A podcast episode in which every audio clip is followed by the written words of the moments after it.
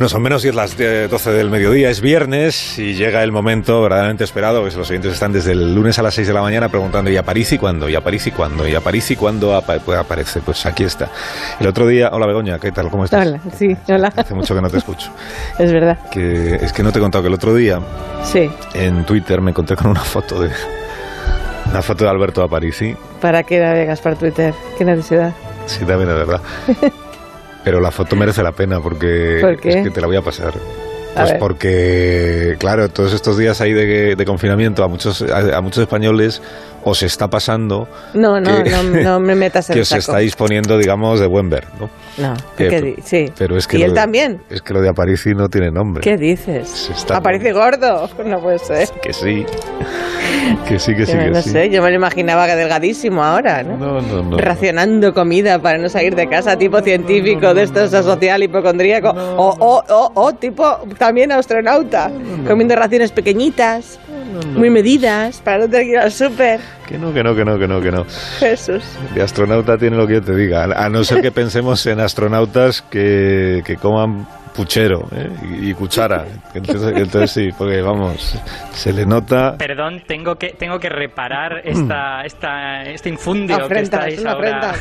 Me está entrando una Parisi por un lado y otro por, por, por, A ver, adelante, Alberto. Hola, ¿qué tal? ¿Ahora se me oye? Ah, sí, sí, sí, es que estabas solo por un canal. Esto, esto que estás diciendo es completamente falso. Estoy, falso, pero tengo la foto aquí delante. Estoy perfectamente bien, igual de antes que empezara el confinamiento, o sea, como un kilito por encima de donde debería estar para estar dos kilos por encima. ¿Te acuerdas de Gloria de, de Roxanne? Sí, me acuerdo. Oye, pero bueno, pero... No puede ser. ¿Te acuerdas de cómo se llama el actor? Ahí, ¿Cómo no puedo acordarme? El actor de, de, el que hacía de marido de Roxanne. Eh, ¿No era John Goodman? John Goodman, eso es. Gracias, Alberto. Pues, igual? pues ahí, ahí. Bueno, pero en cualquier caso, dejemos de hablar de gente, de gente que está de buen ver. Eh, me alegro de que hayáis dicho esto de los astronautas, porque sin duda este tiene que ser el tema de este viernes. Lo que comen los astronautas, pues si comen cosas desecadas, repugnantes. no, digo los propios astronautas, que es que, que, es que hoy es 17 ah. de abril de 2020. O sea que hoy es. Hoy es el día en que se cumplen exactamente 50 años de que lograran llegar a la Tierra los pobres astronautas del Apolo 13, sanos y salvos. Houston, y, Houston. Y desde luego nada, nada de buen ver. Que Apolo 13 es la que vino después del, del 12. Eso es. Que a su vez vino después del 11. Muy bien. Se cumplió el aniversario del año pasado, ¿os acordáis que explicamos aquí para todos aquellos que dicen, pues sí es verdad que fuimos a la Luna, como es que luego nunca volvimos a ir? Y entonces aquí explicamos, sí, sí, claro que volvimos a ir. Solo eh, que también llegó la expedición esta del Apolo 13, que la idea era que volvieran a ir, pero se tuvieron que dar la vuelta. Es la de, dices, la de Tom Hanks. Sí, esa es la, de la película. Que le salió mal, pero al final se salvaron, que fue una odisea poder volver eh, enteros a la Tierra. Sí, señor, fue, fue casi eh, fue una premonición el nombre que le pusieron al, módulo de comando, ¿no? Que se llamaba Odisea, precisamente. Entonces, bueno, recapitulando, para que nuestros oyentes tengan claro esto de la misión Apolo, que, es muy larga y pasaron muchas cosas, a la Luna en realidad fueron nueve misiones Apolo. Lo que pasa es que solo pisaron la Luna seis, ¿vale? El Apolo 8 y el Apolo 10 fueron ensayos, digamos. Ellos fueron hasta la Luna, pero no pretendían bajar en ningún momento. El Apolo 10 es el que se quedó casi, el que se separó, pero dijeron, no, ahora volvemos, ¿vale? El, 11, claro, es el famoso, el que pisó la luna. El 12, que la gente no habla de él, en realidad era una especie como de backup del 11, era por si algo sale mal, vamos a poner el 12 que es parecido al 11 y si algo sale mal, el 12 será el que realmente llegaremos a la luna. Y a partir del 13 ya eran, digamos, misiones más complejas, ¿no? Tenían objetivos científicos claros. De hecho, la, gente que recuerde que eh, había coches en la Luna y que los astronautas iban en coche por la Luna, esas son las misiones 15, 16 y 17, todas las que llevaron rovers. Bueno, y la, y la 13, volviendo a lo, a lo de hoy, la, la 13 era la primera de estas misiones que eran más ambiciosas, pero en ella sucedió esta cosa que todos hemos escuchado alguna vez. Aquí Houston, eh, repite por favor. Houston, tenemos un problema. Cosa que en realidad nunca se dijo en la misión, porque, porque lo que se dijo fue la siguiente cosa. Okay, we've had a problem here. ¿Vale? Houston, say again, please. Uh, Houston, we've had a problem. Lo que, lo que dice por dos veces eh, es, vale Houston, aquí hemos tenido un problema, ¿vale? Bueno, no, no bueno, dice, pues "Tenemos se un parece problema". mucho. No, no, no, es lo mismo. tan Ah, no, no, no, no, es lo mismo, tienes razón, Alberto. Hay que ser Claro. Sí. Es que ellos están ¿Cómo diciendo, sois? hemos oído una cosa. O sea, de- hemos tenido un problema. No sabemos muy bien lo que es, no está sucediendo ahora. Ha sucedido hace cinco segundos, digamos.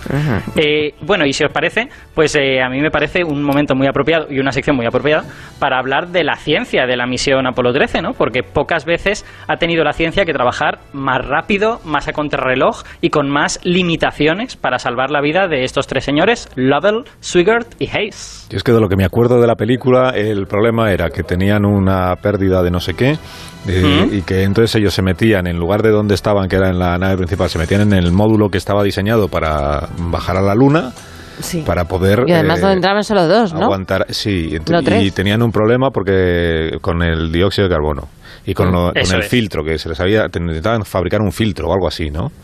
Eso es, efectivamente. Es que la cosa es que eh, una misión Apolo tiene una estructura, eh, digamos, no es simplemente un cohete con todo dentro y ya está, sino que tenía tres partes. Eh, había una parte en donde no podían ir los astronautas, que era el módulo de servicio. El, el módulo de servicio, di- digamos, si alguien se quiere imaginar la misión, que se imagine un cohete de estos de toda la vida, cilíndricos y tal, pues a ese cohete le pones encima como una especie de cofia, que es el módulo lunar, y ya tienes la misión. Bueno, pues el, el cilindro del cohete es donde estaban, digamos, todo el combustible y todas estas cosas, y ahí es donde explotó el famoso tanque de oxígeno que produjo el, el- el accidente. Y como ese era un lugar donde los astronautas no iban a estar, ni siquiera se podía entrar en el módulo de servicio, pues no se despresurizó la cabina ni nada por el estilo. Ya.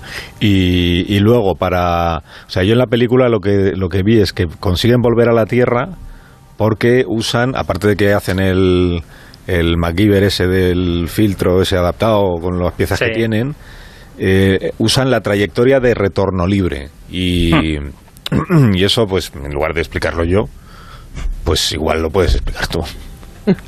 Pues es, es una, en realidad es una cosa muy sencilla. O sea, Sí, el, sí lo ves, sí. la, la- la trayectoria de retorno libre es una, es una trayectoria, es una órbita que te permite volver a la Tierra sin necesidad de hacer prácticamente nada. ¿vale? Dejarte caer. Tú- Claro. Exacto, o sea, es dejarte caer hacia la Luna, dar la vuelta alrededor de la Luna. Bueno, había varias trayectorias de retorno libre, no todas eran dando la vuelta, pero la que se eligió fue esta. Dio la vuelta alrededor de la Luna y volver. El problemita que tenía el Apolo 13 es que como era la primera misión ambiciosa, la primera misión científica, eh, ellos no iban a estar en una trayectoria de retorno libre. Iban a ir a una zona de la Luna más interesante a la que no se podía ir con una trayectoria de ese tipo. Y cuando ocurrió el accidente ya habían salido de la trayectoria de retorno libre. Entonces tuvieron que encontrar la manera de volver y no podían fiarse del motor que estaba en el módulo de servicio porque había explotado una cosa en el módulo de servicio. Así que tuvieron que usar el motor del módulo lunar que jamás se había pensado para estar llevando otras dos naves al lado. O sea que todos los ingenieros tuvieron que rehacer todos los cálculos para ver si aquello era posible. Hay una recreación que ha hecho el Centro de Investigación Goddard de la NASA que se ve precisamente en un minuto y medio, tampoco dura más, pero lo han Mm. hecho a cámara rápida, ¿no? Se ve precisamente co- cómo fueron visionando la Luna al- en, ese, en ese retorno que hicieron y es súper chula. Sí. Me lo apunto, eso está ahí en, en el internet, ¿no? Sí, en el internet, Pues mira, exacto. en lugar de entrar en Twitter voy a entrar ahí. Oye, y de la película de Tom Hanks, eh, Alberto, hay algo, tú la has visto, ¿no? La... No, no solo la he visto, la vi ayer para repasarlo todo. Ah, muy bien. Muy bien. Eh, como si fuera así de estreno. ¿Y hay algo que Hmm. te, de- desde tu punto de vista que es el científico, hay algo que te gusta eh, mucho o todo lo contrario, que no soportas? Hay una cosa súper chula que además yo ayer hice el ejercicio de encontrarla, que es la siguiente. Eh, las escenas con gravedad cero, con microgravedad, Sí. se grabaron de verdad en microgravedad. Lo que pasa es que no fueron al espacio, sino que utilizaron el método de entrenamiento de los astronautas. Los astronautas para entrenar en microgravedad se suben a un avión, el avión sube muy arriba y luego se deja caer durante 25 segundos y después vuelve a remontar y se deja caer. Entonces, en todo ese momento que se deja caer, tú estás en microgravedad. Pues rodaron bastantes secuencias de la película en esos momentos, en esos 25 segundos cayendo en un avión. Entonces tenían que ser eh, como tomas súper, súper cortitas. Así que yo hice el ejercicio viendo la película diciendo, mira, ahí están en, microgravedad de verdad. Aquí, sin embargo, no, están simulándolo. Aquí están en microgravedad, ahí no. Y es súper guay ver cómo, bueno, debió de ser una odisea cinematográfica, ¿no? Rodar eso en un avión cayendo durante 25 segundos, ¿no? Qué interesante. Me, me voy a fijar la próxima vez que vea la película. ¿Te Muy puedes fijar en eso? Esto es lo que decía Alberto, diré. Esto es lo que decía Alberto. Mira, Y eh, además la voy a ver con un cronómetro en la mano, diciendo, mira, 25 segundos. Mira, son las 12 de la mañana, diré. Las 11 de la mañana en las Islas Canarias. Alberto Aparici, hasta la semana que viene. Hasta la semana que viene. Adiós, que llegan las